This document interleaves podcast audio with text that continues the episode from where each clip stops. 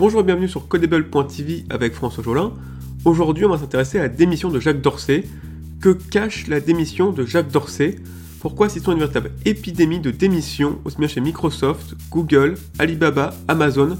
Pourquoi tous les fondateurs des gens de la tech décident de quitter leur propre entreprise? Nous allons enquêter. C'est ce dernier point qui va retenir notre attention.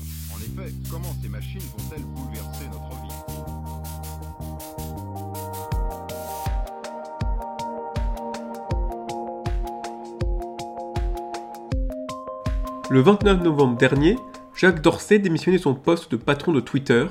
Il rejoint ainsi la longue liste des entreprises de la tech ayant perdu leur patron fondateur, tels Microsoft, Amazon, Google, Alibaba, Uber, WeWork et tant d'autres.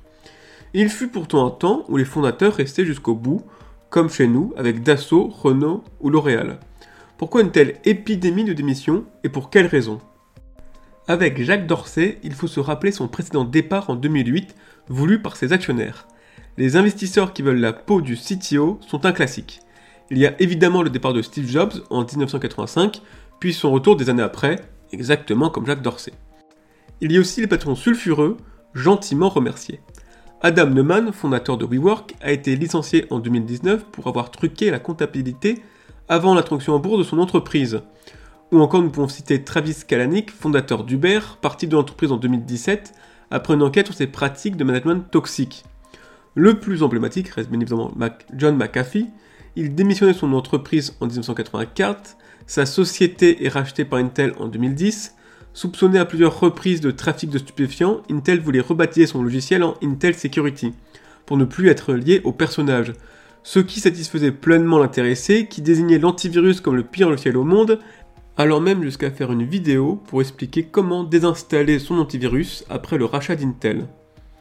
Enfin, deuxième raison, naturellement, certains CTO ne veulent tout simplement plus gérer l'entreprise et passer à autre chose, comme Bill Gates qui partit s'occuper de sa fondation en 2008, ou encore nous avons les deux fondateurs de Google. Serge Brin n'a pas quitté l'entreprise, mais s'est focalisé uniquement sur la partie RD avec la création en 2010 de Google X Lab. Larry Page, lui, quitta son rôle de CTO en 2019. Sans oublier le départ de Jeff Bezos d'Amazon en 2021 pour se consacrer à son entreprise spatiale Blue Origin. En soi, Jacques Dorsey peut aussi cocher cette case. Durant son absence de Twitter, il a fondé l'entreprise de paiement Square. De plus, il s'intéresse aux crypto-monnaies depuis plusieurs années. Quelques jours seulement après sa démission sur Twitter, il faisait déjà des annonces concernant les preuves de Square dans la blockchain. Enfin, la troisième raison, l'État peut pousser les entrepreneurs à quitter leur entreprise. C'est notamment le cas en Chine. Il y a l'affaire Jack Ma, fondateur du géant Alibaba, qui a disparu plusieurs mois fin 2020 après avoir critiqué le parti. Lorsqu'il est réapparu, c'était pour donner sa démission et ne plus jamais apparaître en public. Par la suite, les fondateurs de ByteDance, société derrière TikTok, Doudou ou JDCop.com ont tous dû démissionner suite aux pressions du parti. Cette envie de licencier des entrepreneurs touche également les États-Unis. Il y a de plus en plus de pression autour de Mark Zuckerberg, jugé incapable de protéger les données des citoyens, ou encore Elon Musk, que la SEC a déjà condamné plusieurs fois pour manipulation du cours de Tesla à la suite de ses tweets. Là encore, Jack Dorsey coche la case.